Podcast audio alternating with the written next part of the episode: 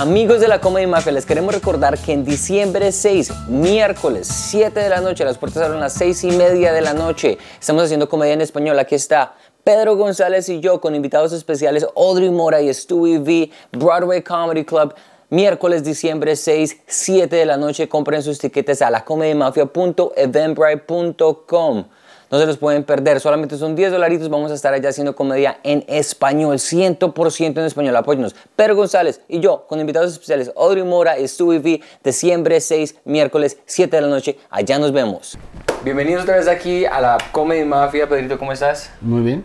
Estoy muy emocionado. Hoy tenemos un invitado muy especial. Repite con nosotros por tercera vez. Y pues estamos muy emocionados de tenerlo aquí en este programa, programa tan especial. Un aplauso para Julián Arango. Y ahí ponen un sonido de aplausos. Aplausos, nosotros somos los demás. Julián, gracias por venir. Hombre, tuve una agenda tan ocupada y sacaste el tiempo de venir a visitarnos aquí. No, cuando se trata de, de mamadera de gallo, aquí estoy. Qué lindo, gracias, de verdad que sí.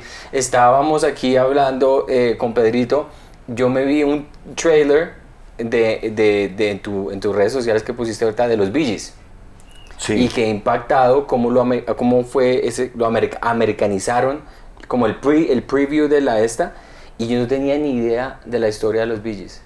O sea, no tenía. eh, Fue la primera pandilla aquí en Bogotá, más o menos. Yo La no sé si la, pandilla. si la primera pandilla con estrato 4. primera pandilla chipcha.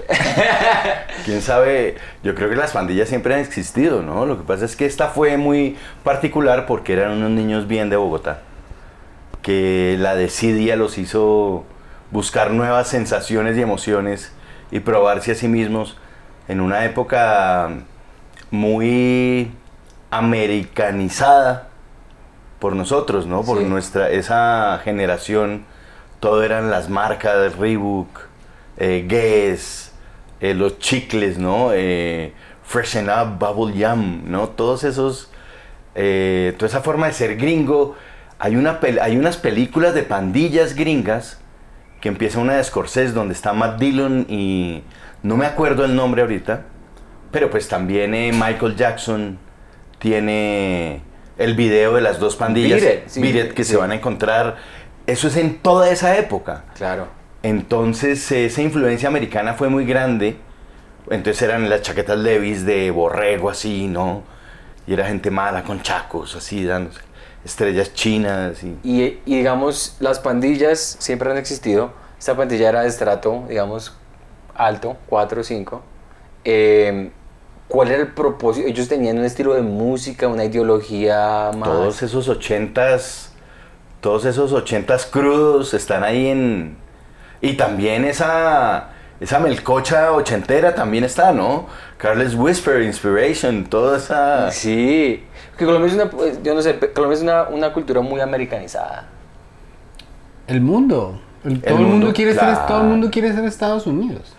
Aunque Colombia, ah, comparado con los 80, y yo creo que pues, Latinoamérica en general, eh, valora hoy en día mucho más las cosas autóctonas colombianas. Y hoy en día es muy chévere que una cantante de, de estas reggaetoneras se llame Beatriz Camargo, ¿no? Mm. Sí, claro. Un nombre que era de profesora de sociales. Hoy en día es una gran figura, ¿no? Sí, sí, Claro. Hay un sí, valor sí, por, sí. por lo nuestro que antes no existía para nada. Se celebra ese, sí, claro, esa, etnia. Sí, esa- sí. Es bonito. Yo, Buenísimo. Yo, yo estaba. De hecho, esta- eh, escribí un chiste este fin de semana en que yo decía que por qué los latinos nos enseñaron que nuestras eh, raíces indígenas son inferiores. Que uno conoce, porque es que yo tengo amigos que dicen, no, yo, que se ven así como una estatua chipcha, pero dicen, yo soy más, me considero más europeo. Entonces el chiste es que un amigo me, me me presentó a mis niños, eh, Londres y Milán. Y yo le digo, pero, pero, pero, pero, pero mire las jetas, parece que fueran Machu y Pichu. O sea, queramos los, los- nuestras Sí. raíces. Claro. Sí. Y ahora me gustaría saber, tú... Oslo. Oslo. No, señor. Se baja de allá. No, se- ¿Qué está haciendo caramada allá, Oslo? ¿Tú interactuaste con en tu... Claro, con. Antonio Sanín tenemos historias, mil historias de interactuar, no tanto porque salíamos corriendo, éramos además nosotros, eh, como ellos pertenecían como al, al mismo gremio, de una u otra forma nosotros sabíamos quiénes eran ellos, por, porque, pues no sé, amigo de mi primo que conocía no sé quién, eh, pero nosotros éramos como gomelos, ¿no? Muy gomelos. Y ellos no quisieron ser gomelos, sino quisieron ser pandilleros. Entonces éramos carne de cañón y éramos, de golpe teníamos un puntaje ahí para ellos, gomelo 250 puntos, ¿no? Eh, Pues ustedes eran- Chacazo en la cabeza, 450 a gomelo. ¿Recuerdas Por alguna, historia, puntos. ¿Recuerdas alguna historia en particular donde los hayan... Es que no hay una en particular, de verdad. Yo con Antonio, nosotros no teníamos, nuestros papás no tenían plata, entonces no teníamos carro para ir a las fiestas. Nosotros nos íbamos caminando con un palo, yo llevaba siempre un palo, eh, y nos íbamos caminando. Si la fiesta, dependiendo de dónde era la fiesta, nosotros vivíamos Antonio en la 85 con séptima y yo en la 85 con paralela, ¿no? Antes de la autopista. Entonces eran unas 20 cuadras. Vivíamos en el barrio. Entonces, eh, fiesta en Calatrava. Listo, entonces Calatrava son como hora y hora larguita. Salimos a las... ¿Caminando? Claro. ¿Dónde queda Calatrava? Pues eh, por Suba, por allá, abajo, 130 y algo. ¿Y se 100. caminaban eso ustedes? Sí, porque no Porque- había fan. Porque, ah, no había fan o estaban guardando para el, para el nuestra- traguito o cómo. Nuestra comedia nace caminando. Ah, y se contaban historias. personajes, eh, mamábamos gallo a la gente con, no sé, yo hacía el discapacitado y Antonio me llevaba. eh, hacíamos de, de dos costeños, de dos paisas, de dos argentinos, de dos españoles perdidos. eh, No Pues para poder eh, que se nos hiciera más corto el camino. Ahí nace Rías el Show y ahí nace el teatro del asfalto. ¿Dónde porque ustedes era- están? Caminando y caminando y caminando y no le teníamos miedo, a- no mirábamos la hora, sino era dele y dele y hable y joda. ¿Y para devolverse a la casa caminando también? No, ya se encontraba uno con, con amigos que tenían carro, pero que sí podían llevarlo. claro, pero pues, o sea, siempre los amigos que tenían carro siempre iban con una, con una vieja, ¿no? O eran dos con vieja, o entonces... No, no, nunca cuadrábamos, pero nos pueden llevar a los dos, no, lo llevamos a uno, no, pues vámonos caminando. Desde las cinco y media estábamos llegando allá a siete y media. Sudabas como un hijo. En esa época no se sudaba tanto. el, calentamiento, el calentamiento global, no existía. No existía, sí, sí, sí. ¿Y recuerdas alguna... ¿Tuviste alguna pelea en que tú y Antonio tuvieron que respaldarse el uno al otro? No, no, no, no porque éramos muy gallinas. Esa gente era muy brava, muy brava. No preguntaba, ellos estaban así y ¡guau! Un chacazo en la cara, ¿no? Era gente muy, muy, pues, estaban con la adrenalina muy arriba. Claro. Necesitaban sangre. Pues pucha. Entonces siempre salimos corriendo, nunca nos dieron. Con mi primo también fuimos a muchas fiestas de esas que lo invitan, no sé, el, el amigo del papá que tienen que ir a la fiesta, ¿no? De la hija, de los 15 de la hija. Y usted llega allá y pues obviamente con saquito de rombos y camisita button down, ¿no? Penny lovers, pantalones de pana, ¿no? Es súper preppy ahí, ¿no? Y de golpe. Y porque es que ellos no hablaban así, ellos, ellos el acento, o el, el- el- había acento pandillero, por ejemplo, que porque ellos eran del norte, ¿cómo Sí, podían pero- hablar? po- O sea, Pues por- muchos dichos, más que todo, ¿no? Más que, que hablaran así, pero ellos, pero habían unos que sí eran, ellos empezaron a meter también con otro estilo de gente, un poco. Ah, entiendo.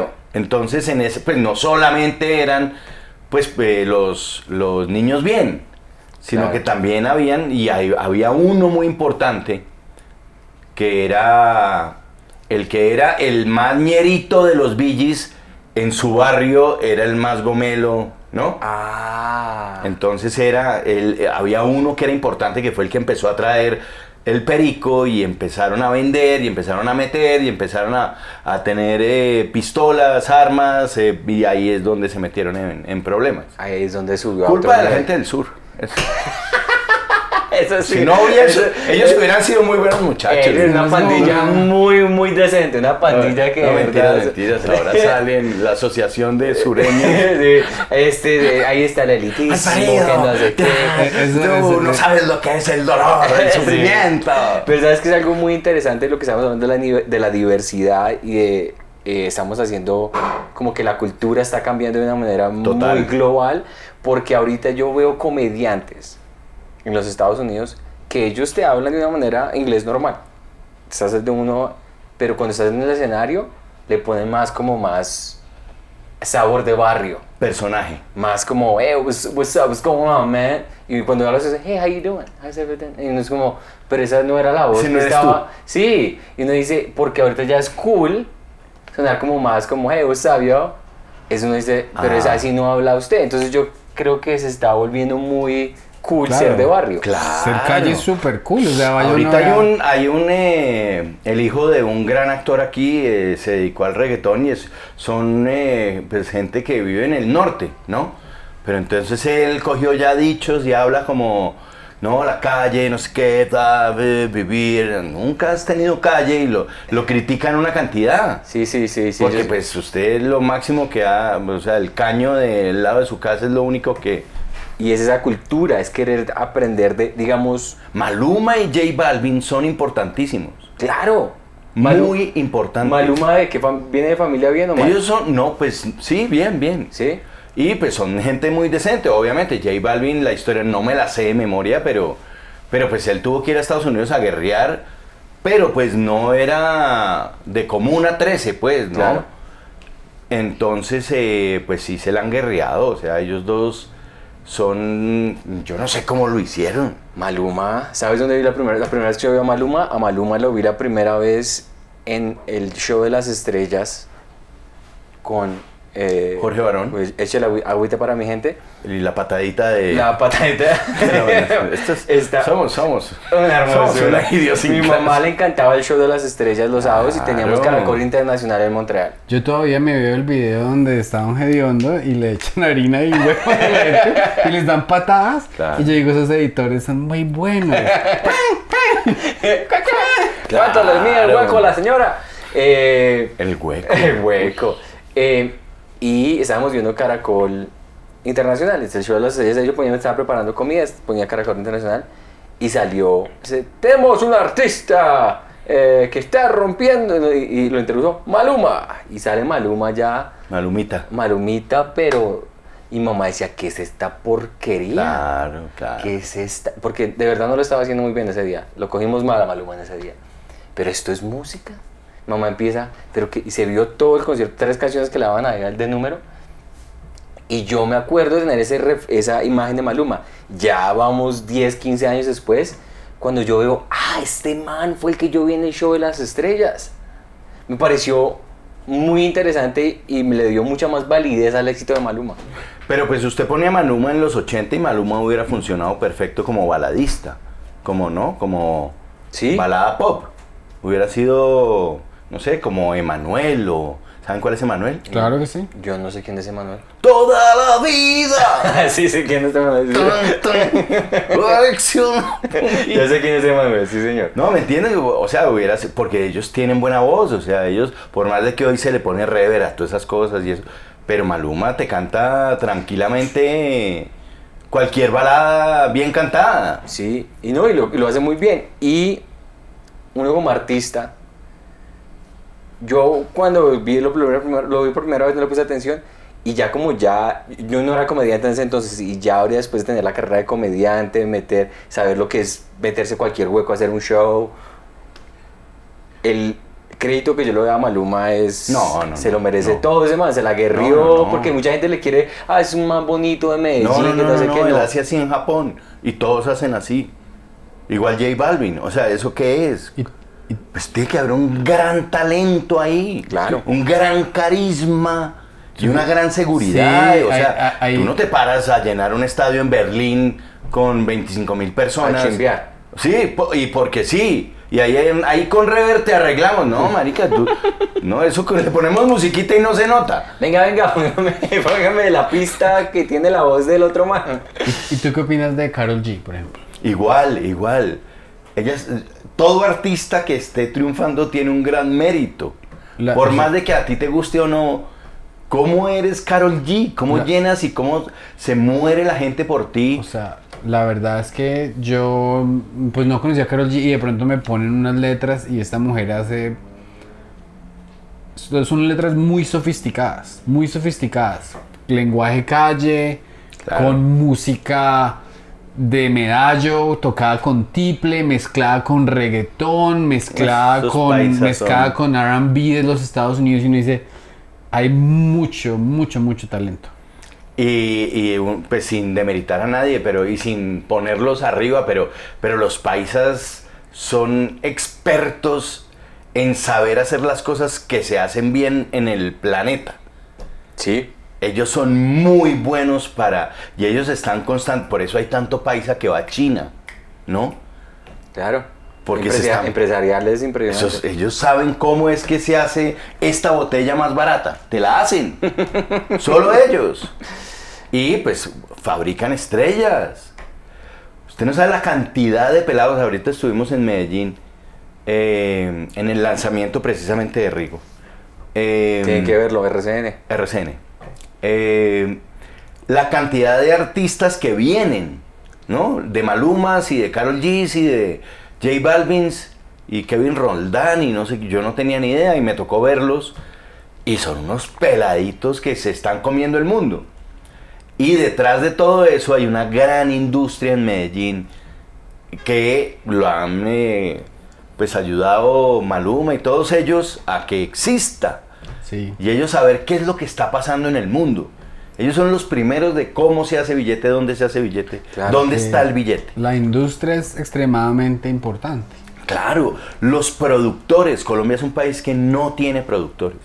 Sí, porque por ejemplo, yo que haces un show en español con un chico que se llama Ma- Marcelo Hernández, que es de Saturday Night Live. Uy, Entonces, es un latino. Yo lo eh, sigo. eh, claro sí, a Marcelo. lo- Claro. claro. A Marcelito Ahorita yo- estuvo con. Con Carol G hizo, hizo sketches Sí. pequeños- por eso. A Marcelo yo lo conocí afuera de y un... con Pascal, con Pedro con Pedro Pascal. Pascal. Pascal, sí, exacto, él. ¿Estuvieron con él? Eh, ah, eh, no, yo, yo no yo- yo hice show con no Marcelo. Ah, bueno. Entonces, eh, Marcelo me llamó a mi hijo Marica, porque es que como él es dominicano, sí. él le llama a los dominicanos y dice, bueno, voy a hacer algo allá. Y los dominicanos llegan diciendo, este señor, este chico, me dio voz en este país. Entonces, esos shows son, pero lo más fácil del mundo porque la gente va allá, pero a explotar. Ya ganaste. A Y Marcelo, es muy chistoso. a Marcelo lo conocí yo afuera de un bar, jalando público. A, la, a medianoche así con una chaqueta. Hola Pedrito, ¿cómo estás? Bien, bien aquí trabajando, pum, pum, pum. Y yo lo veía y todo el mundo iba allá, pipí, cuca, yo no sé qué. Y el chino decía, es que este pájaro me parece graciosísimo. Y empezaba a hacer un vuelo de un pájaro. Y yo decía, este chico no le tiene miedo a nada. O sea, se veía, se veía que, que, que, le iba, que le iba a lograr muy, muy, muy, muy bien. Hicimos el show, entonces yo dije, ah, voy a parchar con Marcelo. Llegué, iba a pasar con Marcelo y llegaron tres agentes de una. Que cómo vamos a llamar a, a J Balvin, que cuándo vamos a hacer esto, que no sé qué. Esa es la industria. Ya. La industria que dice, aquí hay un talento Aquí hay. y vamos a darle 70 mil oportunidades. Sí. Y eso, y eso es Uy, chévere. eso es una cosa que de verdad, eh, y no es por hablar mal, porque no, no es porque pues yo vivo de esto y así es, pero, pero cuando, cuando hay una estrella en este país, asusta a todo el mundo. ¿No? Cuando surge algo muy grande, todo el mundo es como, cuidado, cuidado porque este empieza a cobrar mucho, después no, se vuelve insoportable, inmanejable, apláquenlo. Pasa eso de verdad. Pero eso pasa, ¿sabes qué? Yo creo que es- eso pasa mucho en Montreal también. ¿Así? Claro. Eh, eh, el, como el fenómeno, eso me lo explicó un comediante que se llama Sugar Sammy, que es muy famoso en Canadá. Es uno de los jueces de Francia tiene talento. Y el man es eh, hindú, pero él creció en Montreal y yo pues soy amigo de él y le abro los shows a él en Nueva York y en Montreal. Y el man me dijo, cuando él empezó, él empezó a estallar muy duro. Empeza- estaba llenando fines de semana que otra gente que llevaba haciendo comedia 20 años no lo estaba haciendo. Y los comediantes veteranos y los productores lo hicieron, este man no es chistoso, lo empezaron a vetar, como no, no, no, no. Claro. Y el man le metió la ficha, siguió, siguió, siguió, siguió, no escuchó el ruido. Y como él, él estudió en McGill, que es en la Universidad de Montreal, y era promotor, y de hecho de de ahí salió el nombre, el Sugar, Da- Sugar Sammy de Sugar Daddy, conocía mucha gente y empezó a, a- a crear su propio fanbase y su propio, como él escribía todos los correos de todo el mundo, ta, ta, ta. Llegó a un nivel de fama en Montreal donde la industria o lo que fuera no podían decir nada. Claro. Porque donde se paraba llenado. Y de ahí fue para Los Ángeles. Y de ahí fue para Francia. Y conquistó ya todo el mundo y es uno de los comediantes más famosos. Pero ¿por qué? Por ese, por ese, la industria de Montreal es, se asusta. Claro. Cuando, porque el, el, el, como le dicen, el pie, el, el, el pedazo es muy pequeñito, entonces todo el mundo quiere coger. Claro. Entonces creen que si este man creció más, yo no voy a crecer. O ya me van a cobrar mucho. Yo me acuerdo una vez con, con la muñeca de Betty la Fea hace 20 años. Que llegamos y nos la vendieron en un semáforo. Entonces fuimos a RCN, oiga, pues ¿cómo es posible que un señor de la calle hizo una muñeca, mire la muñeca, divina, una muñeca facilísima de hacer, o sea, una cosa súper eh, artesanal. ¿Cómo es que RCN no tiene, no, no sacan una muñeca de Betty la Fea? Y la respuesta fue, ah, eso no lo compra nadie. ¿Quién va a comprar una muñeca de Betty la Es Fea? que- Y yo qued- quedamos todos como, marica, o sea, no, no, no, eso la gente no, eso la gente no, no, no le gusta gastar en eso, eso la gente no, no le mete plata a eso. Qué cosa tan rara, porque imagínate que nosotros, Sí, eh, a, a- a una escala muy pequeña, nosotros nos, eh, hubo una época en que montábamos shows, entonces dijimos, vamos para New Jersey, este pueblo es colombianísimo. Y entrábamos a los sitios colombianos y no, no, pues aquí, ¿quién va a venir a ver un show de comedia? Y nos tocaba montar los shows en los lugares gringos, porque ellos como que sí entienden. Ah, ustedes pueden vender boletas, nosotros podemos vender trago, hagamos el negocio. Claro. Ahora, si tú, si tú, por ejemplo, fueras ministro de Cultura y te dieran, bueno, puedes montar los programas que sea para que se fomente más eh, esa industria de, de darle salida a las estrellas, de crear estrellas, de proteger al artista. Uf. ¿Qué, qué harías? ¿Qué, ¿Qué medidas crees que se deberían tomar? No, yo, eso que estás diciendo simplemente. O sea, promover una estrella y apoyarlo y sacarle todo para que, pues, es que además eso es, es la cultura nuestra. Es que es una cosa que es eh, cultural. Tú necesitas referentes para que los demás ins- se inspiren. Gente que inspire cosas. Claro. Súper importante. Fíjate cómo se diluyen las estrellas en este país. Tú tienes más de 50 años y es, estás a 5 de no ser nadie, ¿no? Claro. En vez de en otros países, no sé, pues en los orientales tienen una gran veneración por sus ancianos, Sí. porque son la sabiduría, son los que le van a dejar el legado, son los que saben. Pero aquí es una cosa de nada, ¿qué pasó con este tipo? ¿Se acuerdan que era tan bueno, no sé qué? Sí, no, está por allá El hombre caimán. El hombre- el hombre- así fácil. Eh, ¿Sabes? Eh, me estaba viendo yo una de las películas que pusieron, uno de los shows que pusieron ahorita, eh, Pedro Lascamoso, nunca me lo había visto. Y decidí con mi mamá que me estaba visitando a verlo. Cuando, cuando viene Miguel Baroni, él le habla de Betty. le habla de tus shows. No, es que iba para allá, iba para allá. Es que no voy a hablar de Pedro Lascamoso acá. Estaba poniéndolo como un ejemplo. Claro, No, claro. entiendo, Es, es lo que le decimos en Colombia, Mr. En Colombia, en, en No hables mierda. Bueno, el caso. Continúa. Eh, estaba viendo eso y vi un actor que estaba ahí y lo busqué porque nada de redes sociales, nada, totalmente desaparecido. Sí. Y yo decía, qué loco, esta persona hace 20 años era Claro, Dios. Dios. Y ahorita las redes sociales se encargaron de que eso, ya, ya ese tenure, como diría, o ese, ese reconocimiento hace 20 años no existe. O sea, ya, o sea, existía en ese momento, pero no, no, no, no, no viajó con, el, con la persona. Pero fíjese que cuando nosotros hacíamos Rías el show con Antonio Sanín, que llenamos el Teatro Nacional durante un año lleno total, todo el tiempo a full, nunca recibimos una propuesta de ningún productor para hacer una gira por Colombia, para hacer una gira por, no sé, ir a España o ir a Estados Unidos, a donde sea. Nunca. Nosotros teníamos a alguien que nos ayudaba a producir la cosa, pero pues no teníamos contactos para salir o nadie. Además como que genera eso como de esperemos a ver hasta que, se, hasta que baje la espuma. Y esa espuma no bajaba y no bajaba y no bajaba. Y nosotros seguimos tratamos de hacerlo nosotros, pero es que eso no- nosotros, yo no soy. Increíble, no, Claro, eso es no, todo eso otra no, cosa, eso es, eso es eso es es otra cosa. completamente Te distinto. pones a hacer eso y dejas de hacer humor. Sí. Claro. Hace, es- fa- hace falta que exista la infraestructura desde, desde el esto de expandirlos y llevarlos a otros lugares, por ejemplo, si es lo que ustedes quieren, o para un actor, o para un guionista, o que yo no sé qué, que haya un gremio fuerte que les negocie y que digan, bueno, que, que un guion de película se pague bien. Claro. Para que los chicos que siguen, porque ¿qué haces tú si vendes un guion y, y te pagan por el guion, no sé, digamos 20 millones, y con eso vives cuatro meses y se vende un guion cada tres años? Entonces, ¿cómo va a poder ser un guionista mejor guionista si le toca manejar taxi todos los días? Claro. Sí, Falta sí. mucho Sí. apoyo. Bueno, y hablando de, digamos, cuando tú hiciste Betty la Fea, que fue uno de los shows, el show más exitoso en De la cuanto- historia de la este historia país. de este país, es ese, ese, ese show, yo nunca lo vi como una novela, era como una era un... Era un sitcom. Un sitcom, sí. Y me di cuenta que eso, ese sentimiento que yo tenía fue validado porque lo pasan por Comedy Central. Betty. Betty la Fea. Comedy- Cuando estuvimos en México, ¿Ah, sí? eh, que ya hace, fue un año, largo, dos años, pusimos eh, Comedy Central, Betty la Fea. Ah, hubiera sido chévere recibir regalías de eso.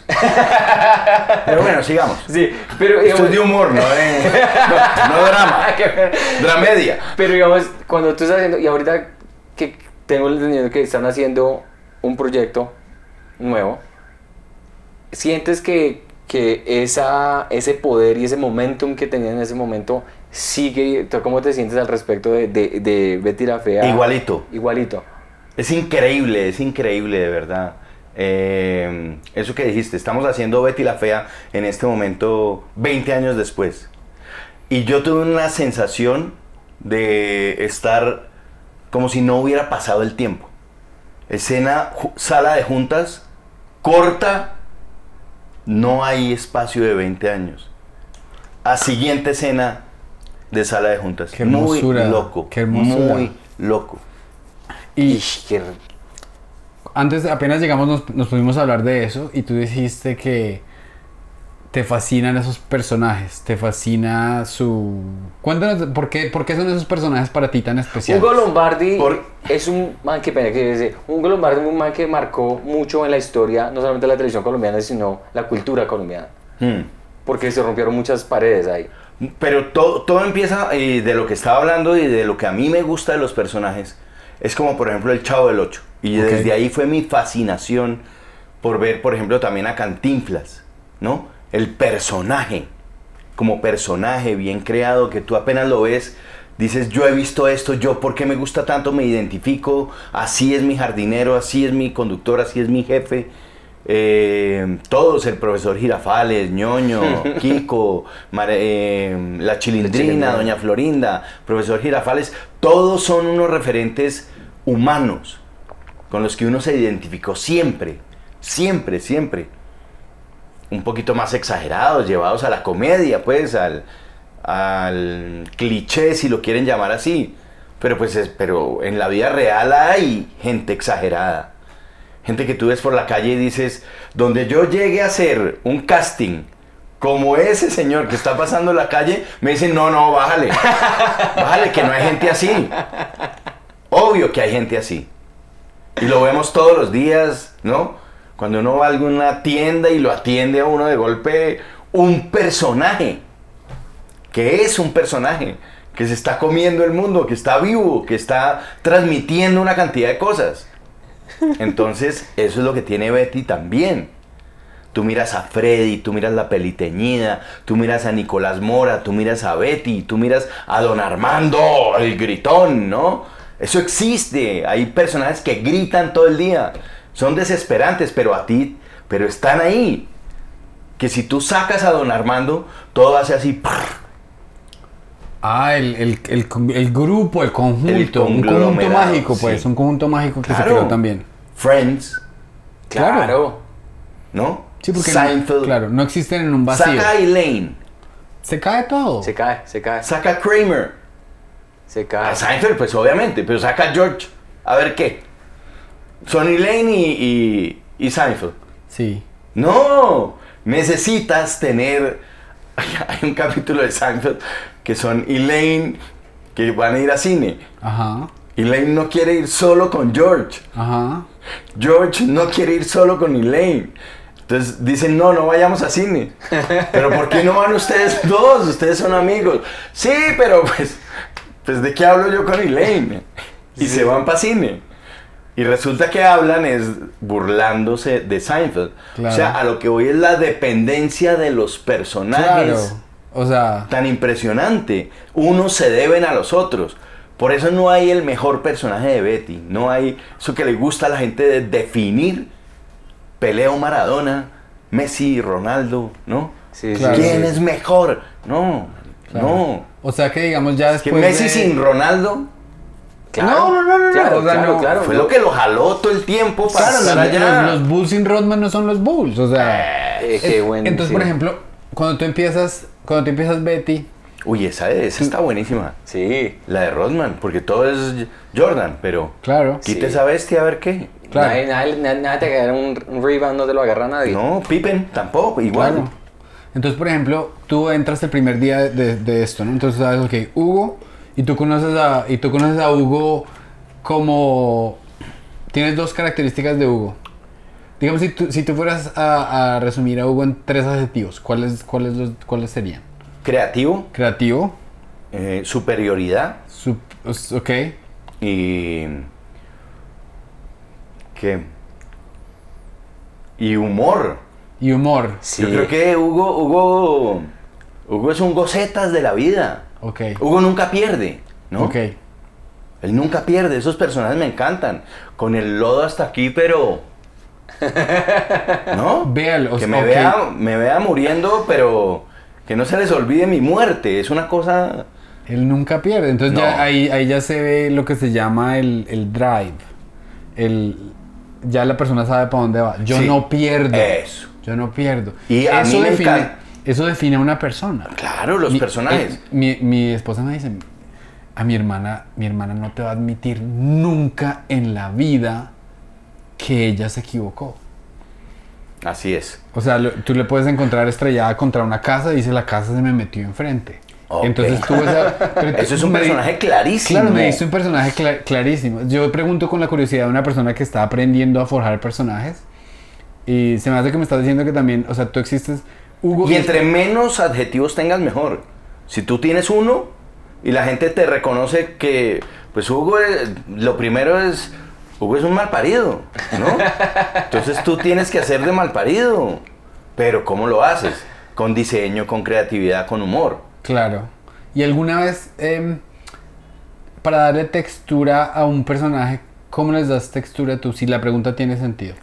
Con humor, es que yo creo que el humor ha sido para mí un- una herramienta súper eh, eh, empática con la gente.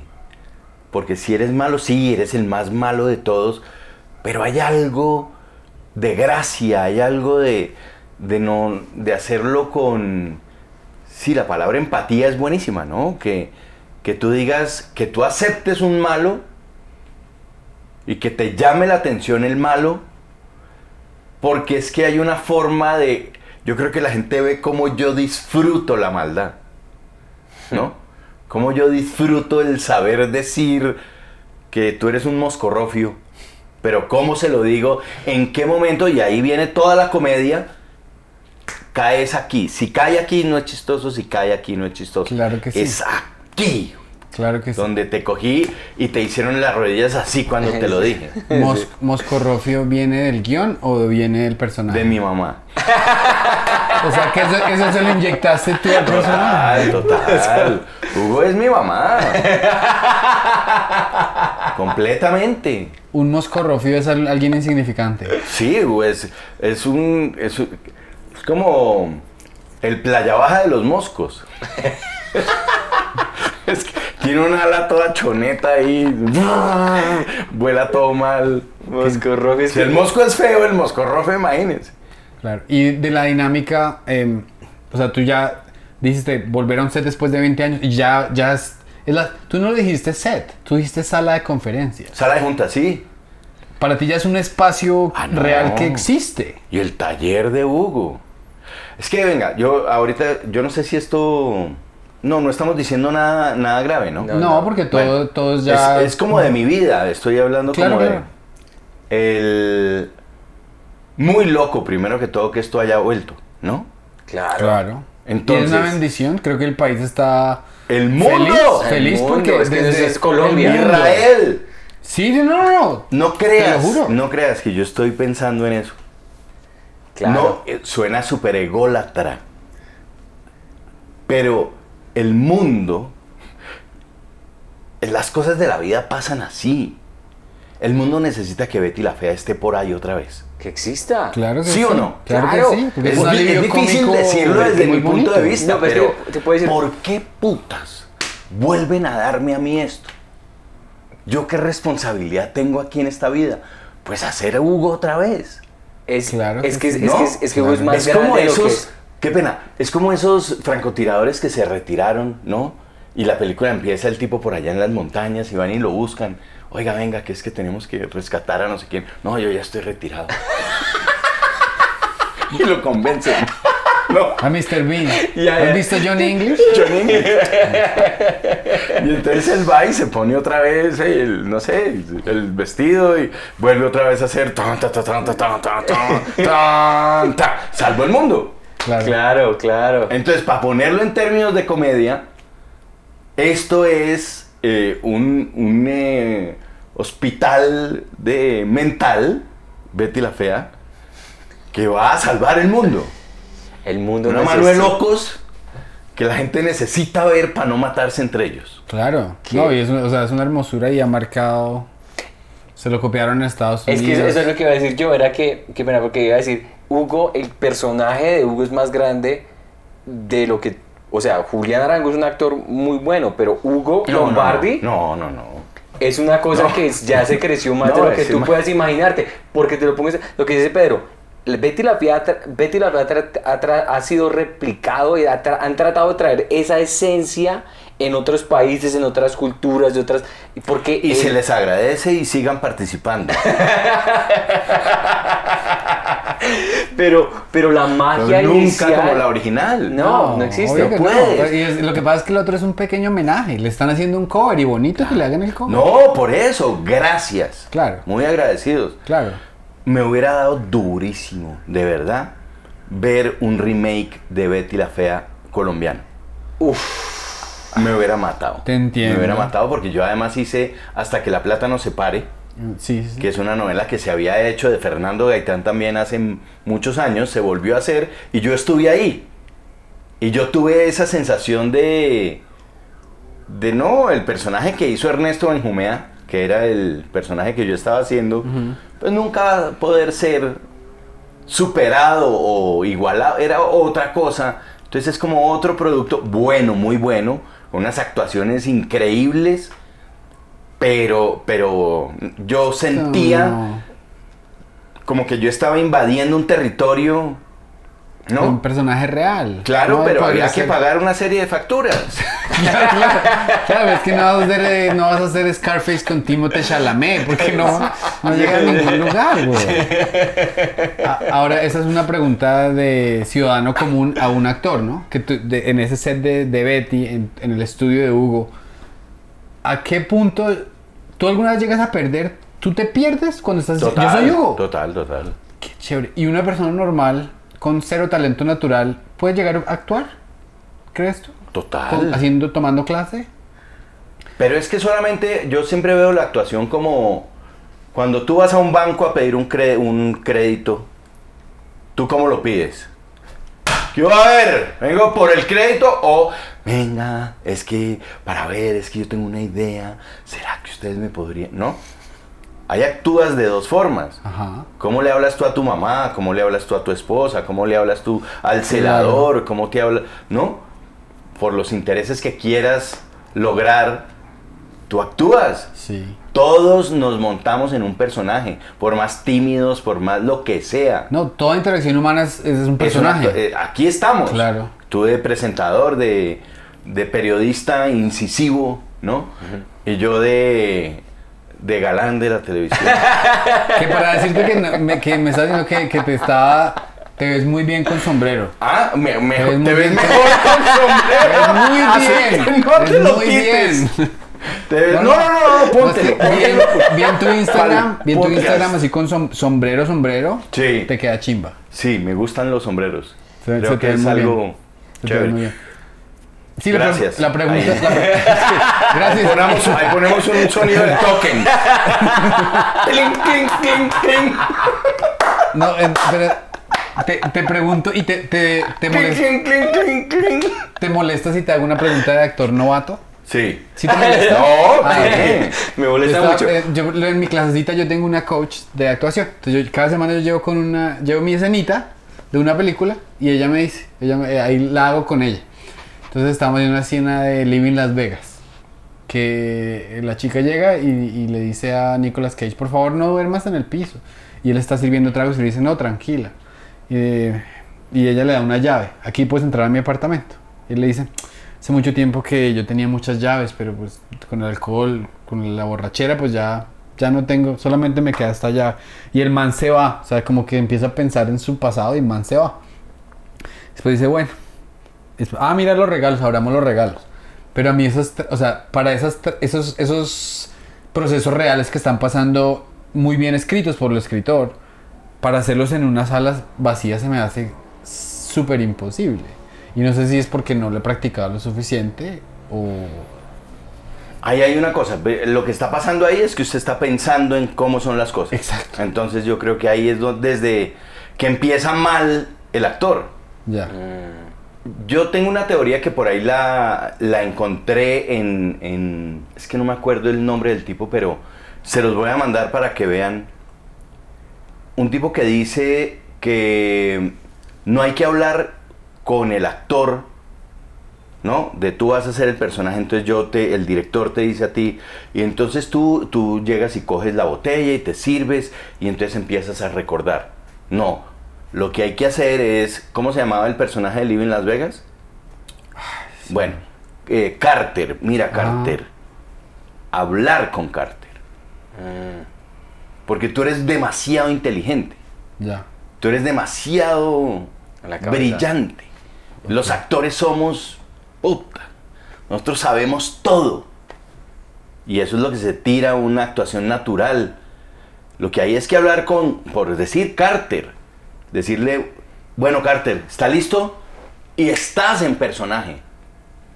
Ni siquiera tienes que pensarlo, simplemente existe. Es existir, es ser Carter. Ok. que pues si yo te hablo a ti, hay un filtro. No, pero es que yo no, es que cómo hago para pensar yo en las acciones, es que pues aquí no hay nada y no nada me motiva. No, ya, ya, ya bueno, pues, entonces no lo hagas, hermano. Tú no jodas, porque lo que hacemos los actores es joder, poner problema y pereque para dejar salir al personaje. Ya. Entonces lo mejor es, y yo tengo un ritual eh, cuando me cambio. Yo le digo, mire Juliancito, se me queda acá con su brillantez y todo lo que usted sabe y toda su experiencia y el gran Julián Arango se queda, ¿o yo? Usted no tiene nada que ir a hacer allá porque allá lo único que hace es ponerme problema.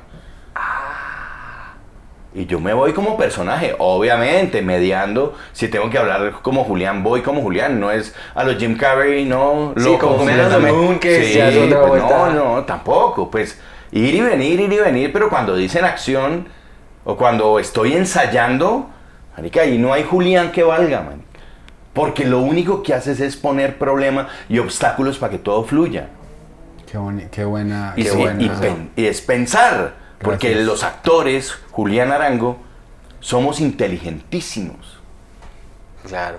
y no permiten la brutalidad del personaje. Que Claro, cuando uno es bruto es de verdad, ser genuino. Ahora, pregunto. yo tenía una Súper loco, ¿no? Loquísimo. Loquísimo porque no es natural. Es algo que, o sea, como ser humano uno dice, no, no, eso es que ridículo. O, o cómo va a ser. Se limita uno. Ojo, ojo, cuidado que Cuidado porque. puedes quedar en ridículo. Una pregunta cuando tú haces, cuando tú haces eh, audiciones y tú lees, digamos, un personaje. Si todavía, todavía te toca ¿Qué música le podemos hacer a él? ¿Tú interpretas eso inmediatamente y dices, listo, ya está vueltas así? ¿O simplemente eres como más como, "Va- vamos a ver qué dice? Sí, porque no hay tiempo de hacerlo. Te mandan la cosa el martes y tienes que hacerla el miércoles. No, es a la de Dios. A la de Dios. Lo- se me ocurrió esto. Y- Y si sale bien, si no, tratar de... Porque es que es pa- yo me pongo a pensar las audiciones para un actor donde uno de verdad está como es una ansiedad muy brava porque pues estamos hablando del- a, eh, a mí me salió un comercial de puro chimbazo no porque yo no estaba pensando yo no estaba Claro. yo no estaba haciendo como Donde tú te propongas a, quiero hacer un comercial con este tipo que lo admiro, nunca lo haces. exacto y la historia es que yo grabé un mensaje de voz literal porque me dijeron ay que si puede ser una una imitación de este personaje la grabé así de puro Desparche. desparche. Se la mando al man y el man le hace. Se la mandé al director, no sé qué. Te, te van a hacer una audición en Zoom. Y yo. ¿Qué? Yo no soy actor, no tengo entrenamiento, o sea que. Y igual, en la audición exactamente la misma ansiedad. Y yo estaba, y la gente se estaba riendo, y ellos están riendo de mí. o conmigo. O conmigo. Y pero no estaba pensando, entonces yo pues yo le decía, eso no va a salir, no va a salir. Y cuando sale es como uno dice como el mundo de la actuación es lo más porque si yo de verdad me metiera como yo quiero esta yo quiero que me den este ese, ese y tú papel. ves a los actores que andan en esas. Y ves que el esfínter está así todo el tiempo. no, en serio, hay actores que están así. Y manica, tranquilo, o sea, fresco. Pues porque qué, todo en primer, en, en actuación, todo, todo sale como, no como tú lo has planeado.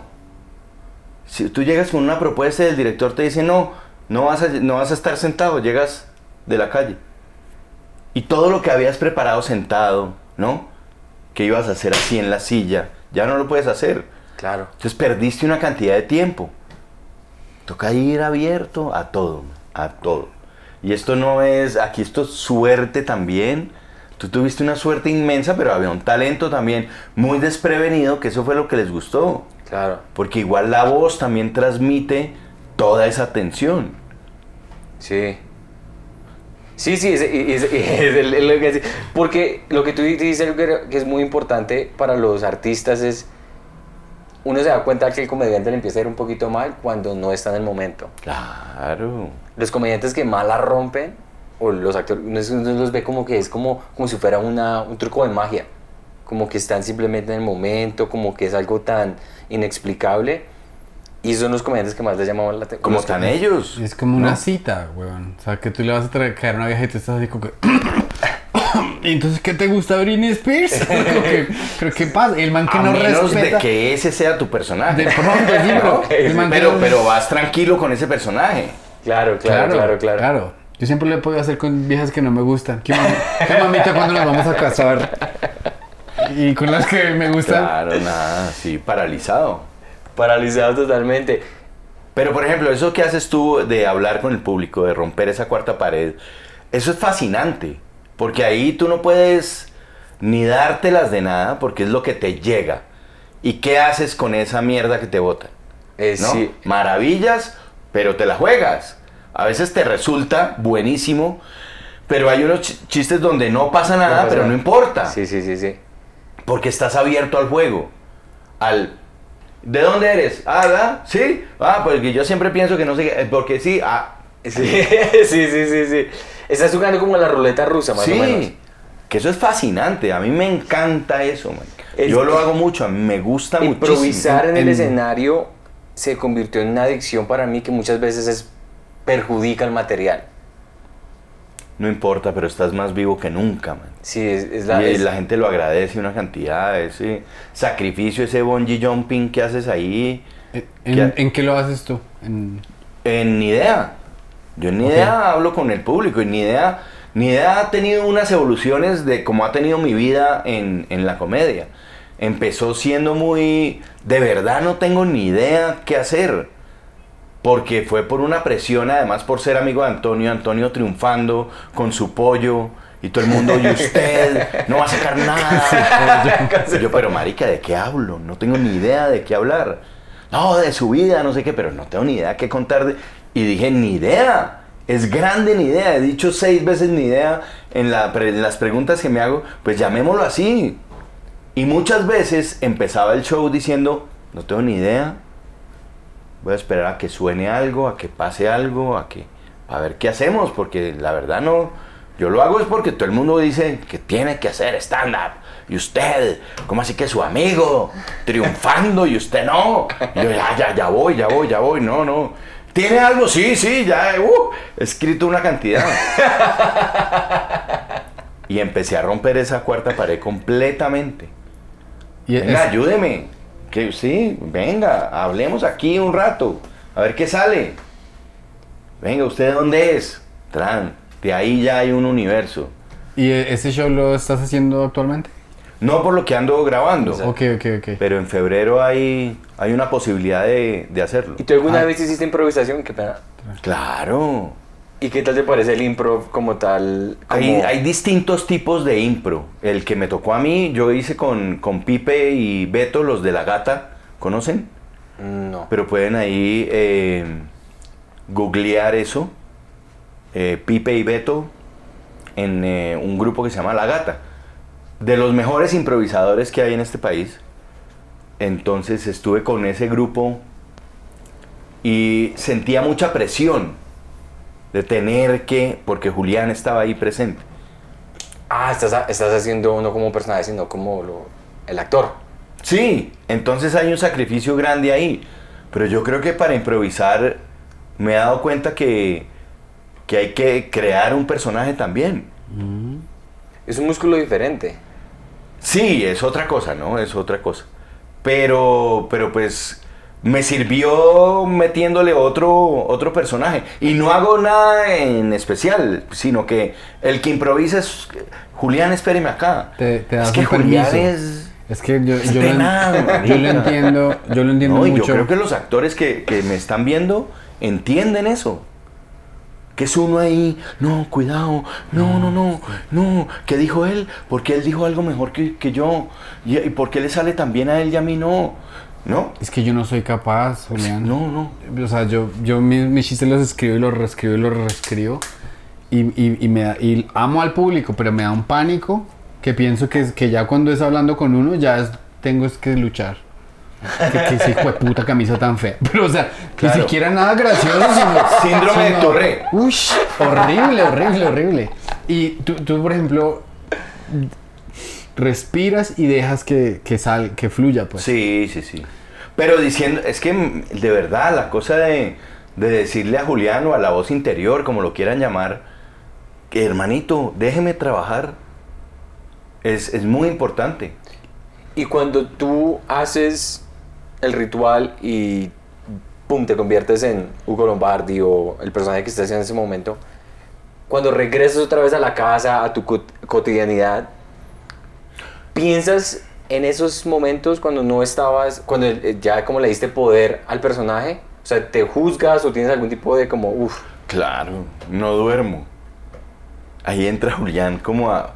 Ay, marica, yo hubiera sido perfecto haberle metido, haber dicho, ¿qué pasó? Esto hubiera estado mejor de esta forma, ¿no? Pero bien, en el sentido de que, Claro. de que Julián es muy perfeccionista y le gusta que todo salga bien. Sí, claro. Y pues la televisión es, y el teatro, pues estamos en un medio imperfecto. Que todo es el momento, es estar ahí de verdad. Entonces, pues todo, pues se cayó la luz, no sirve el micrófono, eh, la gente no entró, no vino nadie, todo es un problema, todo está mal. Así es este, ¿no? sí.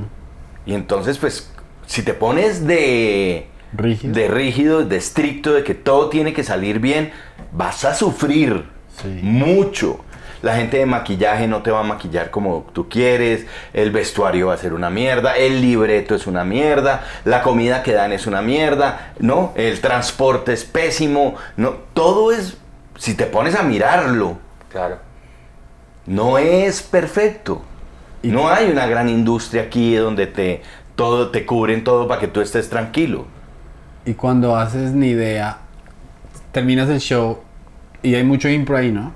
Durante el show de ni idea. Sí, sí, sí. Al final te acuerdas De, de digamos, si tú No. el, el momento más chimba te lo tienen que contar. Sí. Porque tú no te acuerdas. Sí, sí, No sí, te acuerdas porque- de ninguno así ya que así que, maricas, qué orgullo, qué man tan Leí duro. esta señora que Le hice tal, una chimba. No, pues ¿No te yo tengo uno de... En el Teatro Nacional yo empezar, bueno, ¿y entonces qué hacemos? Ya, no sé qué. Se para una vieja ahí con su mochila terciada ahí, toda panfletaria. Ahí, ¿cómo se le ocurre? Esto es una falta de respeto para el público. ¿Cómo así que no sé qué hacer? Y yo, pero señora, ¿cómo se llama la obra? Sí, sí, muy chistosito. Pero no tiene que respetar el teatro. Esto es un templo. Aquí no viene a ser mediocre. Prepare su. Y Yo, no, señora, o sea, si no le gusta, pues váyase y le devuelvo la plata. No, yo no me tengo por qué ir. y entonces yo empecé a hablar con el público. Pero pues preguntémosle entonces al público si quiere que usted se vaya o no. Sí, lárguese. Váyase, pues no me voy. Aquí me voy a quedar. Bueno, pues si se va a quedar, entonces haga silencio porque aquí viene ni idea. No sé qué voy a hacer. Al que le moleste que se vaya. ¿Se quieren ir? No. Usted debería irse porque no pertenece acá. Todo así una vaina. Qué chimba. Y se terminó quedando callada. ¿Y tú- siempre la miraba y siempre ella con un odio y una ¿Y rabia. tú cómo te sentías? ¿Cagado de la risa? Sí, no, porque pues al principio pues yo estaba como empezando con el show. Entonces pues sí me asusté, pero dije... ¿no? Claro. Claro, obvio. Pero dije es que el nombre me protege muy bien. Y el nombre me identifica muy bien. Y soy muy yo, de verdad. Y te De estaba ir- respaldando el público también. Claro, porque pues yo de verdad no sé mucho. Si, si me pones a, a dar una charla, una conferencia acerca de cómo hago yo los personajes o yo poderte decir, yo creo que es como lo que he dicho, ¿no? Como, como dejarlo ser. Como no, no sé, que sí, que pude haber hecho cosas mucho mejores o perdí muchas oportunidades, pero fue lo que me salió ahí en el momento. Actuar, por ejemplo, en la calle me cuesta mucho. Como hacer Shakespeare Porque en hay- el parque. Porque hay mucho. Muchas, Distractor. Sí. Entonces, como que. Es, es un universo muy grande. Pero. Ahí voy, ¿no? Cada vez lo hago Actuar en la calle. como en así. escenas. Ah, estamos filmadas en, calle. a- a- afuera. Ya, ya. Ahorita ¿Te venimos de imaginas, hacer. te a, a Juliana en el Transmilenio? Bueno, listo. Camina, pues, que les tengo un personaje muy bueno. Eh, y las escenas en la calle, o sea, porque requieren otra habilidad de concentración. Sí, y yo tengo una cosa de dispersión muy fácil. Yo me voy con cualquier cosita, me saca de, de la concentración.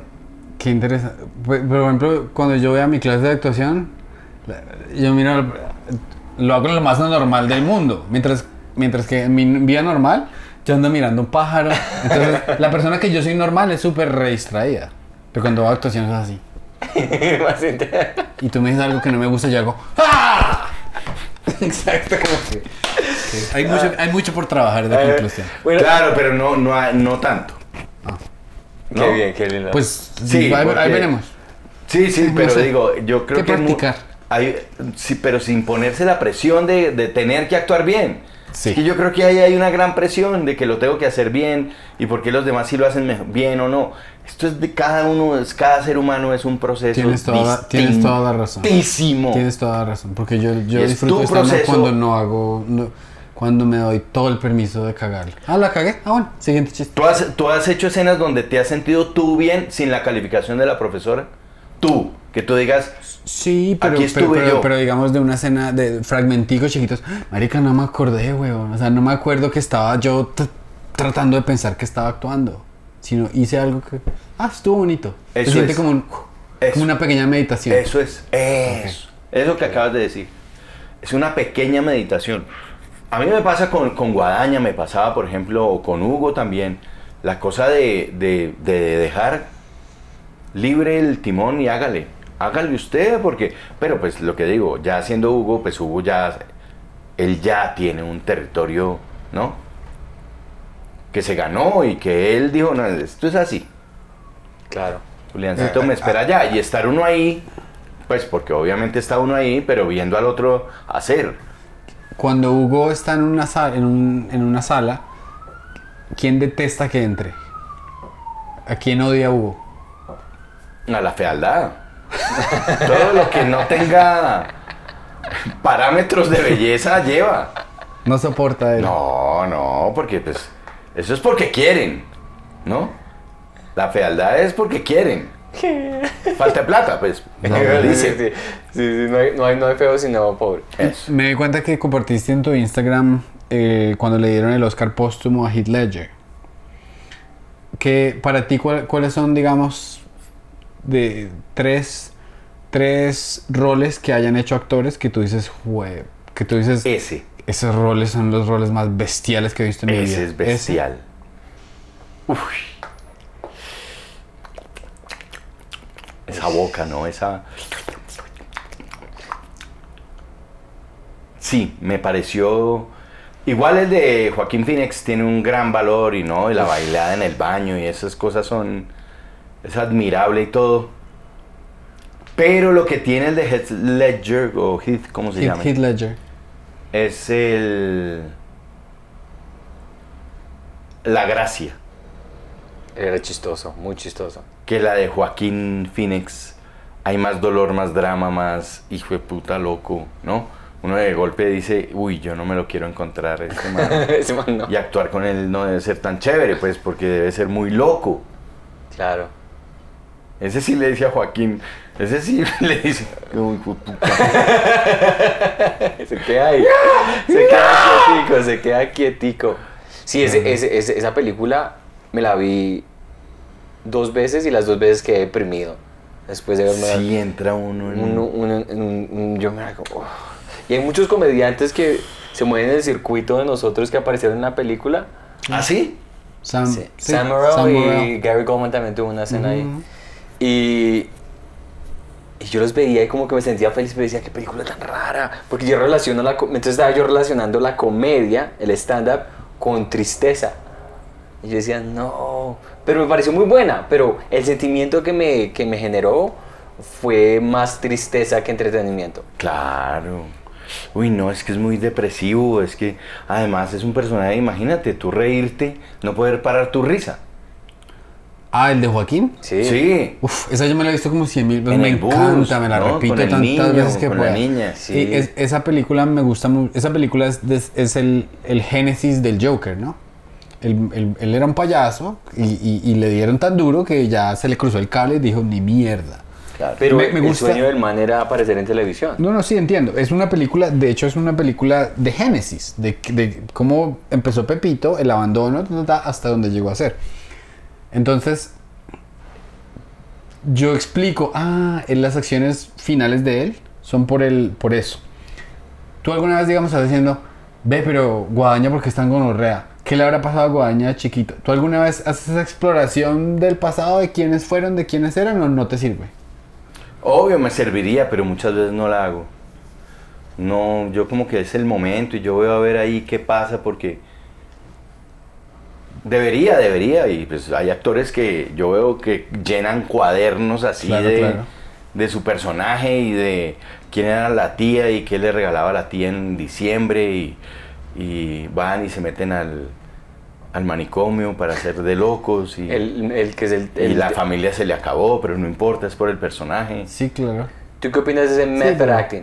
Cuando la gente se mete tan... Yo lo respeto mucho, pero no, no, pues, no, no tengo derecho para decir eh, si es bueno o malo. A mí no me gusta, a mí me gusta más la imaginación que mis propias vivencias. Sí, claro. o sea, Por, por lo mismo de ni idea. Yo pienso que mis vivencias no son tan... pues, si escarbo, pues puede ser un drama. Y mi vida, si escarbo, pero yo prefiero... Yo soy muy... Eso es una cosa familiar, eso es una vaina de... ¿Te gusta tu privacidad? Sí, son mis cosas y dejémoslas allá, así sean unas tragedias muy grandes, como que no me gusta escarbar en la mierda.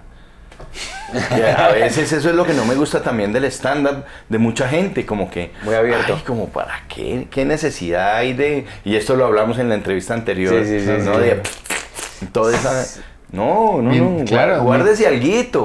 Guárdese sí. Mientras que a nosotros nos pica, huevón. Claro, obvio. Sí, entre más verdadero y más funciones mejor. Total. Y Porque se- nosotros decimos, yo no me guardo esta mierda. No. Pero es muy loco O pensar sea, mi, mi esposa que estaba es que, que le inyecta 10 inyecciones diarias para que se le multiplicaran los óvulos para fertilización in vitro. Y, y después ¿Lo pusiste así- en el escenario? y- y sí, claro, y me dijo la doctora, esa mujer va a tener unos mutsuidos y fue putas. Y yo, una mujer así con huevos. Y yo, yo, yo no he visto eso sino en la película de Alien. Yo, como que. Pero entonces, como que ese dolor que yo tenía en mi familia, en mi casa, yo decía, pues esto se lo tengo que dar a otras personas porque yo no, no me quiero quedar con Pues esto. eso no, no se lo cuenta uno al primo, pero vaya a mi show Eso. y se lo Ex- cuenta una cantidad extraña. Sí, yo creo que ahí es donde yo no soy tan estandapero. Hay estilos, ¿no? Hay estilos, hay estilos. Pero, pero el estandapero bravo, clásico, eh, chapel así, que no deja nada por fuera y se le va en- a los LGBT y con toda. Yo no, yo, Claro. yo no, no, no. Y también existe el estándar. Por gallina, llámelo gallina si quiere. Pero tú, digamos, creas, tú creas tus chistes que son basados en. Tú echas chistes en Sí, tu, en tu sí, sí, idea. obvio, O sea, por ejemplo, obvio. ese- un comediante de mis favoritos es Tío Von y él dice: Me mordió una vida negra de 40 años, la señora. O sea, él, él- él pensaba que era una araña y era una Claro, señora. Entonces él claro, no tiene nada de autoconfesional, nada de que. Tú, No es biográfico. Tú, No es biográfico, sí. Tú compones chistes así como imaginarios, fue allí ya, pero nunca fuiste, digamos. A veces sí. Y me y siento como una, una culpa después de, de estarlos engañando de que nunca fui. ¿no? Pero se me pasa rápido. Ya, ya. Sí, sí, sí, sí, se pasa rapidísimo. En, en- en Nueva York estuvo eh, eh, Hassan Minaj, que era uno de los presentadores, o es uno de los presentadores de Daily Show. Se metió una cantidad de problemas por eso. Porque muchas de las historias que le estaba contando en su stand-up, No eran verdad. el man que le estaba escribiendo un artículo al respecto, dijo, bueno, usted dijo que recibió un sobre con anthrax y que le tocó llevar a su hija al hospital y nosotros fuimos al hospital y no, no hay récords de eso. Ah, sí, no, me lo inventé. Entonces empezaron a- a mirar todo con ojo clínico, todos los chistes, y la verdad es que él dijo que sí, que muchas de las historias tenían su verdad emocional, pero que los hechos como tal habían sido... Antonio Sanín tiene una entrevista, yo creo que para la revista Hola, una vaina así de esas glamurosas de chismes, con la ex mujer, donde hablan de, no sé, unos viajes que hicieron por Marruecos y una se inventaron una historia. y salió en la revista Hola y lo Es que- llamo yo, marica. ¿Cómo le fue Marruecos, weón. Sí, no, no, no, pues sí, weón, pero... Te pues- acaba de decir algo. Ah, Es que Bali, eso Bali es... es- más bonito. Eso debe ser más divertido que contestar las preguntas de siempre, ¿no? Claro. Debe ser muy mamón. Sí. A mí me pasa una, por ejemplo, que yo hago mucho y es que a mí me, me entrevistan, hagan de cuenta, bueno, y estamos aquí con Julián Román. Y yo, bueno. Bueno, Entonces se trata de creación de personajes, bueno. Y yo ya tengo creado a Julián Román. Y yo ya hablo de Julián Román. Porque es que no paran. Los periodistas se confunden. Y no es que en la mitad dicen, ay, no, perdón. No. Siguen ahí en el celular y entrevistándolo a uno. Y, ay, qué mamón. ah, bueno, y entonces sí. Sí, yo, claro, sí. Y, y popó y pipí. Nunca se entera que dice uno popó y pipí. Entonces, Qué mamera. Pero Sí, así me- es.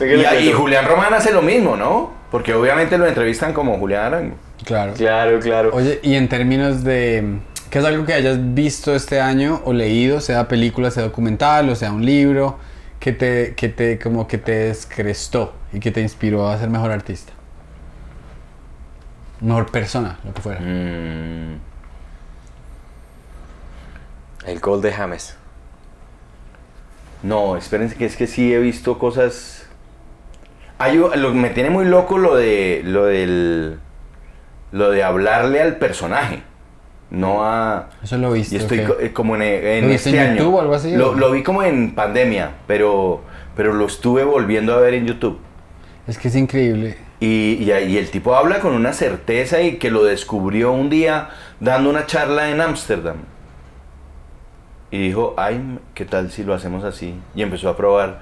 Pero él hace de director y lo dirige y le hace una serie de preguntas como director al, al actor, al personaje. Personaje. Y le dice, sí, no, pero no, yo quiero hablar es con Carter. ¿Qué hubo? ¿Qué te gusta comer? Y Carter responde. Y entonces él de lo que hace es de, de su voz interior, del personaje. Me encanta. Yo, yo me he tomado muchas, no sé si conoces masterclass.com. Ahí he dado clases Jodie Foster, eh. Samuel L. Jackson. Y hay ¿Y como qué tal? 40, me encantan, todas me encantan. Jim. Cameron, el de Avatar, tiene Wow. clases de cómo crear cine. Jim Cameron cuando está escribiendo de cómo escribir un guion, él dice, eh, dale a tus villanos una razón por la cual hacen lo que ellos hacen. Ellos no son unos villanos ahí malos, malos que solo son malos. No, no. Él dice, él dice la, la madre alien está protegiendo a sus huevitos, le están tratando de matar a los huevitos. Y desde ahí me he dado cuenta cada vez que veo una película de Jim Cameron que los villanos siempre tienen esa pequeña oda en la que ellos dicen, esta es mi misión de vida, yo soy así. Entonces, cada clase que uno toma, así como dices tú, ese señor, uno descubre un detalle que uno dice, Claro. esto me va a ayudar muchísimo. Mire, por ejemplo, lo de Hugo, volvemos otra vez a eso, que es Inesita, que era su mano derecha en el taller, la señora. Sí, sí, sí. Ella era su mano derecha y ella era su polo a tierra. Ajá. La que lo hacía de cubo, la que le, le enseñó a ser buena persona. Todo siempre le estuvo diciendo. Entonces ahora que estoy volviéndolo a hacer, siempre Inés está en todo lo de él. Todo lo que le enseñó Inés. Y lo vivo diciendo y lo vivo metiendo, le vivo agradeciendo porque eso me da razón para poder ser un mal parido. claro. Claro, porque malo, era el, sí, el ¿no? angelito ahí, claro, sí, claro. Si, si a él lo ama a ella, él Eso, tiene que ser justifica. bueno. No sabemos por Algo qué. bueno tiene. No sabemos por qué. Qué hermoso. Qué chévere. Sí. Bueno, quería hacer, ah, para cerrar el podcast, quería hacerte una pregunta porque yo sé que tú eres fan del fútbol como lo somos aquí en este programa también. ¿Cómo ves a la selección Colombia con la nueva energía que tienen ahorita en ese momento? Yo veo jugadores, eh, más allá de James y de lo que toque hablar, yo veo a, a John Arias como un jugador bien europeo, como una cosa nueva de jugador colombiano, más allá del puntero derecho, puntero izquierdo, ¿no? Eh, me parece un jugador como de toda la cancha, importante para esa selección eh, socio de James, pueden, ¿no? Rápido. Rápido, fuerte, le pega.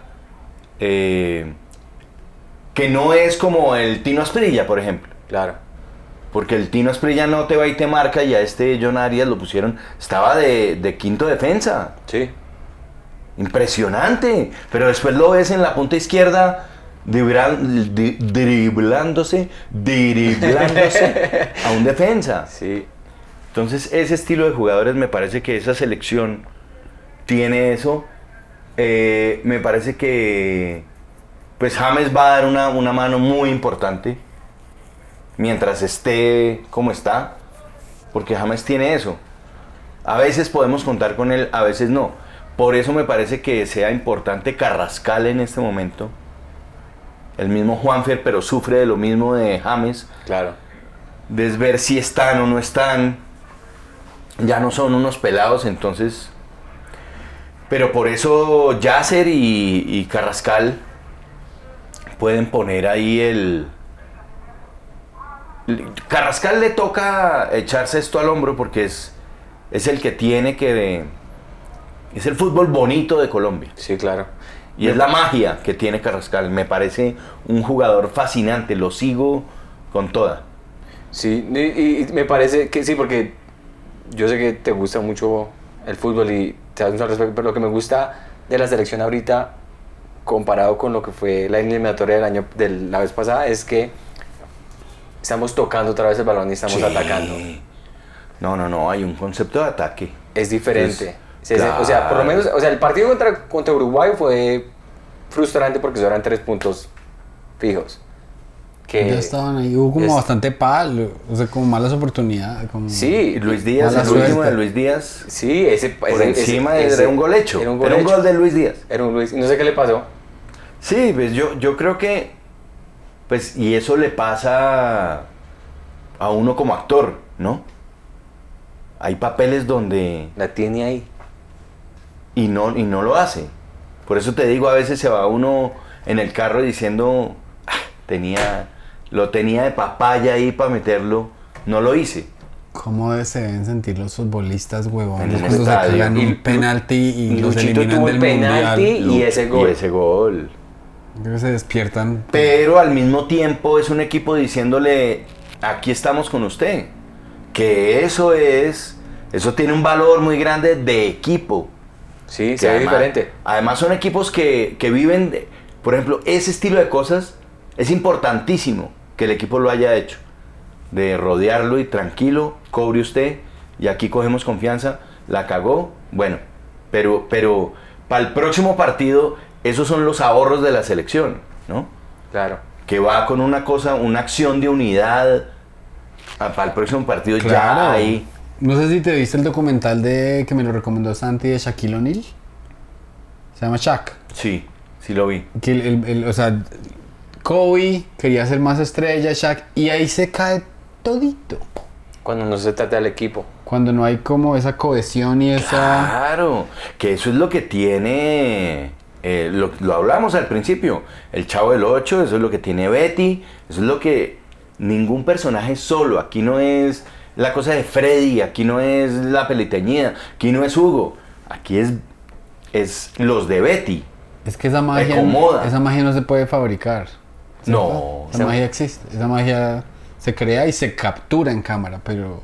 Sí. pero mire que James no puede estar solo, o sea, James depende de con quién está rodeado. Pero ¿no? jugó muy bien James, me pareció que tuvo dos partidos, los mejores partidos que ha tenido hace cuatro años. Él tuvo un pase contra Venezuela impresionante de, de, de crack, de un pum, para allá, una cosa de locos. Él está con su talento y está en Brasil. Sí. Me encanta que esté en Brasil, Claro. donde hay buen fútbol, Sí. donde se juega uno de los mejores fútbol del mundo. Y él tiene ahí con qué. Y ya está parando el balón, ya está mirando, ya está, ya está empoderándose ahí. ¿Y qué opinan del técnico? ¿Del técnico de Colombia? A mí ¿Cómo me parece que, que es de lo mejor que pudo haber pasado. Que obviamente que, que si hubiera llegado Gallardo o Tite, ¿no? Que eran ideas que habían por ahí, uno dice, ah, es que hubiera sido otra cosa. Pero uno no sabe. Pero es- a él lo conocen, tiene el estilo, ha puesto a jugar bien al equipo, ¿no? Yo le veo medio le metió ponderado. 2-0 a Alemania, ¿no? Sí. Ujú. Uy, qué partidazo. Y cuadrado porque no ha jugado. Está lesionado, ¿Está lesionado? con el Inter, sí. Pero fíjese, ahí está cuadrado también. Eh, no sé, esa defensa no está como tan consolidada, pero. Pero me parece que ese Lucumí y Cuesta, ellos ya jugaron juntos en el Genk. Sí. Entonces puede que esos dos sean. A mí no me gusta mucho Jerry Mina, la verdad. No me da tanta Me gusta seguridad la sorpresa que tienen en ataque. en el cabezazo, En sí. el cabezazo. Pero es como Pero- medio lentico para... Él no se ve muy técnico. Cuando le pasan el balón, eso es como, uy, Es como una- pásela. es como Igual una- Davinson me pasa lo mismo. Cuando está Gaviscon. Cuando está marcando mina es como medio jirafa, ¿no? Una jirafa Sí, tratando de no perder el equilibrio. es gigante, ese man es gigante. Ese man... Sin quitarle, pues, que son, pues están en Europa y son grandes, ¿no? Y pues por algo No, están claro, por claro. Pero, no sé. No al sentido de confianza que daba el chontico. La cachaza Hernández, ¿eh? Futbolista de. El de totono. élite. El El, totono. El chigüiro. Futbolistas que podían haber defendido a Pablo Escobar. Bueno, bueno, o sea, con esas pintas, parte- bueno, bueno, para para terminar pues, una- la última pregunta, lo prometo. ¿Cuál es la mejor, para ti, la, fe- la selección Colombia favorita de toda la historia que has visto hasta este momento? Difícil, porque se pone uno a comparar y dejaría por fuera a muchos grandes. Pero. No, no me pongan esta. no, es que yo tengo, pues yo crecí con el pibe, ¿no? Como y a mí esa del pibe y Asprilla, 5-0. La del Esa 93. selección. sí. Es incomparable. Pero pues yo estuve en Brasil también. Y pues ese Ah, tú fuiste a la Copa de Claro. Brasil. ¿Y vas a ir a la próxima? Claro. Esa va a ser en Canadá. Sí. Allá hacemos shows. Vas y hacemos shows allá. Buenísimo. Ya, ya buenísimo. nos vemos y de nos una. vamos a los partidos, claro. Buenísimo. Yo voy a tratar de ir a los partidos, claro. Claro. Es en Canadá, Brasil y México, creo. Sí. Canadá, Estados Unidos y México. Brasil, Canadá, Estados Unidos y México. Sí, sí, sí, qué pena. Sí, pero difícil porque pues lo que fue James en ese mundial, ¿no? Fue lo más lejos que hemos llegado en un mundial. Sí. Y perdimos por penales. No, Brasil nos robó ese partido que fue un karma, una... La verdad yo nunca le desearía nada malo a otro equipo, pero ese 7-1 que le metió Alemania a Brasil, yo lo disfruté, yo lo disfruté con todo. Uf. Es de las cosas más lindas que ha pasado en la historia del fútbol. Uf. Yo tenía ese DirecTV que retrocede. Uy, no, cómo me dolió eso, man. Uy, no, no, no. Y ese partido nos lo robaron. Robado completamente. Pues el fue gol de Yepes y más allá de fue gol de Yepes, fue un partido donde estuvimos por encima de ellos. Mucho, en muchos momentos. Obviamente es Brasil y obviamente ellos. Pero es que ese gol que nos hacen, ese tiro, li- ese tiro libre Sí. de. ¿Cómo se Del llama? payaso. De Luis, de. Luis- Sí, el que tenía como ese afro de, de Krusty. Krusty, sí. Pero difícil, la pregunta es muy difícil porque, por ejemplo, eh, en ese equipo del 93, como esa defensa de, de Perea Escobar o de. ¿Quién estaban ahí? Eh, No, no, eh, o- estaba en la derecha Santa, el, el, el, el- No, Nacional. no. Ya estaba afuera. Eran Chonto y. Ah, el El Chontico. Chontico Herrera que estaba de 5, ¿no? No, de marcador de punta. Marcador de punta, Claro, ah, sí, claro. sí, Y que era el No, también. ese era Barrabás, Leonel. Leonel y Sí, Barrabás. sí, Sí, sí. León era la 5, sí, qué pena, sí. Barrabás que volía El pata. pibe del Tren Valencia y Asprilla. ¿Ah? Pero entonces, ¿cómo deja usted a James y a Falcao? ¿Cómo? Es que Falcao fue una cosa muy brava. Es que comparar es muy odioso. Sí, es difícil, es muy Porque difícil. uno es como decir fuera. Messi o Maradona. Igual, igual. Jugadores muy distintos, ¿no? Épocas muy distintas. ¿Y ¿Quién sería el. Si. e- Si Esprilla. ¿Quién es comparable con. Luis Díaz o Asprilla Los días Esprilla. son comparables. Son muy comparables. sí. Lo que pasa es que Luis Díaz se mete, va, interioriza una cantidad, va para adentro una cantidad. Asprilla era más por el lado, más puntero, puntero. Sí. Pero cuando Asprilla jugaba en el Parma, No, no, no, Asprilla es. Donde a Asprilla no le hubiera gustado el guaro. Imagínense, como que un man que decía, no, no, no, yo no, gracias. ¿Y Y qué? Sí. Imagínense no, como. Ronaldinho, o sea. O llegar a un, uno así, no, no, no, no, no, yo ya estoy comprometido. Tengo que ir a trabajar. Da- Date una vuelta. No, no. Pero es que eso, seguro, fue, eso, fue lo, seguro. eso fue lo que le dijo Phil Jackson a Shaquille O'Neal. Eso fue lo que más me encantó del documental. Le dijo, usted quiere ganarse 5 MVPs y 4 anillos y quiere, quiere o no quiere. Sí quiero. Deje de mariquear siendo DJ y deje de andar de fiesta. Sí, señor. Y lo puso Pero, la- pero, pero ¿quién? ¿Y quién le explicó es el, el, el Phil, el Phil Jackson de Colombia es el bolillo, marica. Maturana llega. Bolillo- No, pero Maturana sí hizo una gran, una gran gestión. Sí, sí, sí. Maturana es una profe. cosa de locos. El libro de Maturana donde le, lo primero que les dice a, bueno, bien vestidos, Claro. coman bien. Les enseñó a comer. Ah, ah, ah, ah, ah. No me chasqueen en la mesa. Ah, ah, ah, ah. Los codos en la mesa no. Solo eso. Ah, el, el trajo cultura la. Claro, Pero les entonces, puso ¿qué- corbata. Pero entonces, ¿qué pasó en el 94? Tantas Tantas teorías Yo me acuerdo que todo el mundo dice, conspirativas. pero todo el mundo dice que, que, que no debimos haber defendido con 5. Que no nos funcionó el primer partido, que no lo hubiéramos repetido nosotros. No, pero es que eso fue tan impredecible jugar contra Estados Unidos en Estados Unidos y que pasara lo que pasó, eso fue... No, ese gol de Rumania, eso Ah. fue la primera sorpresa de todas. Como, ay, fue puta, ¿qué pasó? Sí. ¿Esto qué está pasando acá? Marica, los cogió, los cogió distraídos. La gente Bastante. estaba distraída y pasaban una cantidad de cosas en el vestuario, ¿no? Sí. De, hay cosas de apuestas, hay cosas de, de traquetos entrando a decir, dicen que apostaban en contra de Colombia Oh, se iba para los dos para, lados. para ganar, ¿no? Sí, sí. Y también yo creo que el factor psicológico de llegar después de Siendo- 5 a 0. Siendo los favoritos del mundial. Es llegar como favoritos del mundial. Pues que meterle 5 Claro. a Argentina. Ya llegan Y no solo que- eso, sino de verdad como jugó esas eliminatorias, ¿no? Venía un equipo, es que era muy buen equipo. Mm. Sí. Es que el pibe Valderrama para mí, Y eso tenía No. que ser rápido. cerebro, un maestro. Como la paraba el pibe y como la ponía milimétricamente perfecta. La pelota hasta frenaba antes de llegar. Puro Ese gol de, de El empate Villar. con Alemania. Ese pase que le pone a Rincón no lo ve nadie. Esa jugada, toda esa jugada desde atrás, con el bendito Fajardo, como la tocan, como la cosen y como... Sí, yo me vi un documental, un documental de Messi en el que hablaban de...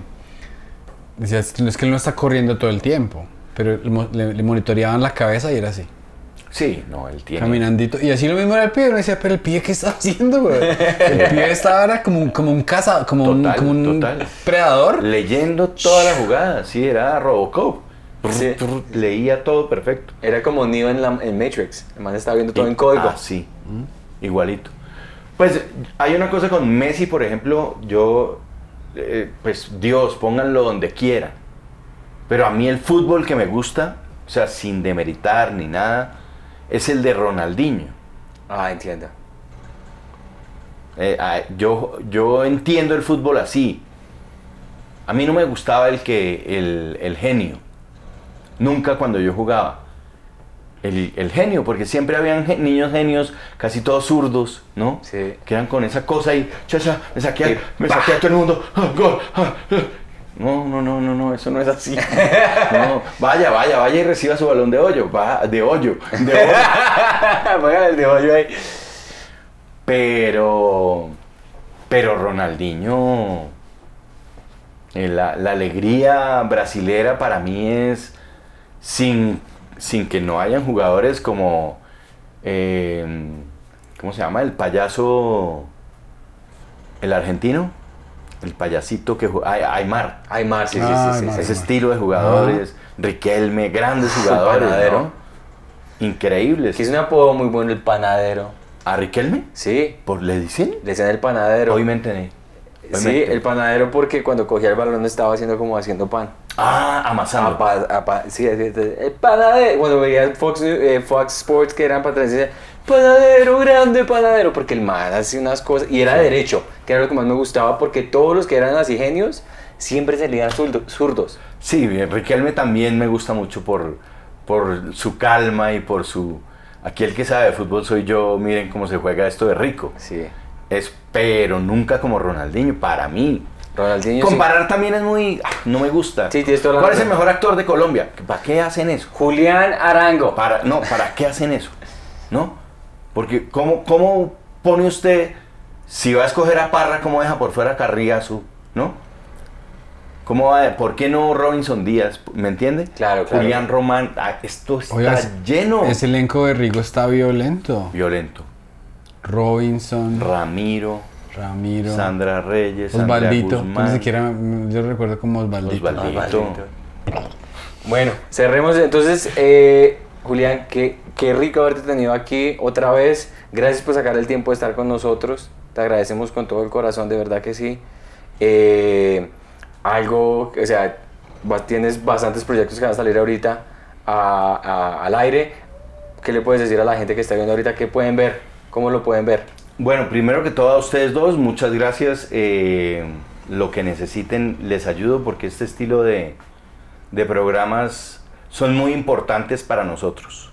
Los colombianos necesitamos difusión de la mamadera gallo colombiana. Sí, sí, yo creo que es muy importante eso que hacen, ¿no?